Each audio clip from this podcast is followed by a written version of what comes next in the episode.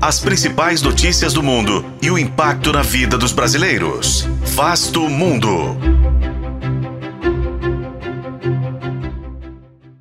If we want a future of peace and prosperity based on equity and solidarity, Líderes e representantes de 193 países vão discursar na Assembleia Geral das Nações Unidas nesta semana. Neste ano, o tema é reconstruindo a confiança e reacendendo a solidariedade global. Pela tradição, o Brasil será o primeiro a falar, e já é quase certo que um dos temas será a reforma do Conselho de Segurança das Nações Unidas. Mas o que o Brasil deseja com isso? Este é Vasto Mundo, podcast de relações internacionais do tempo, e juntos vamos tentar entender a posição brasileira.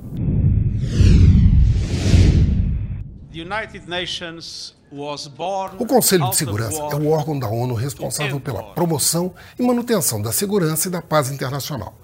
É formado por 15 membros, sendo 10 eleitos por mandatos de até dois anos e 5 permanentes: Estados Unidos, Rússia, China, Reino Unido e França. Eles representam os países hegemônicos no pós-Segunda Guerra Mundial, quando as Nações Unidas foram criadas.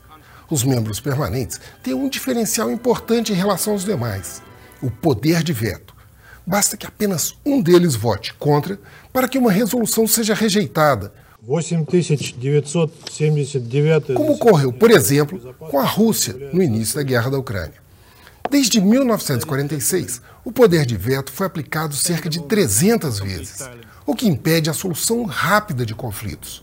Só no ano passado, guerras envolveram mais de 90 países, causaram mais de 200 mil mortes e consumiram quase 13% do PIB global.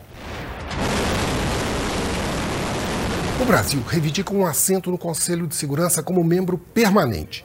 E o presidente Lula tem sido bastante incisivo na busca por esse objetivo. Em agosto, durante a visita a Angola, ele afirmou que a ONU está enfraquecida e que são os países do Conselho que fazem a guerra. Pouco depois, no encontro dos BRICS na África do Sul, fez concessões à China para a abertura de novas atenções ao bloco. Em contrapartida, conseguiu incluir no documento final um pedido dos BRICS por uma ampla reforma do Conselho de Segurança, com a inclusão de países em desenvolvimento, como o Brasil e a Índia, com quem Lula se reuniu neste mês durante a reunião do G20 e cobrou um conselho mais representativo e eficiente e que garanta ao Brasil um papel de poder e decisão no sistema internacional. Eu sou Frederico Duboc e esse foi Vasto Mundo. Acompanhe este e outros episódios no YouTube, nas plataformas de streaming e na programação da FM O Tempo.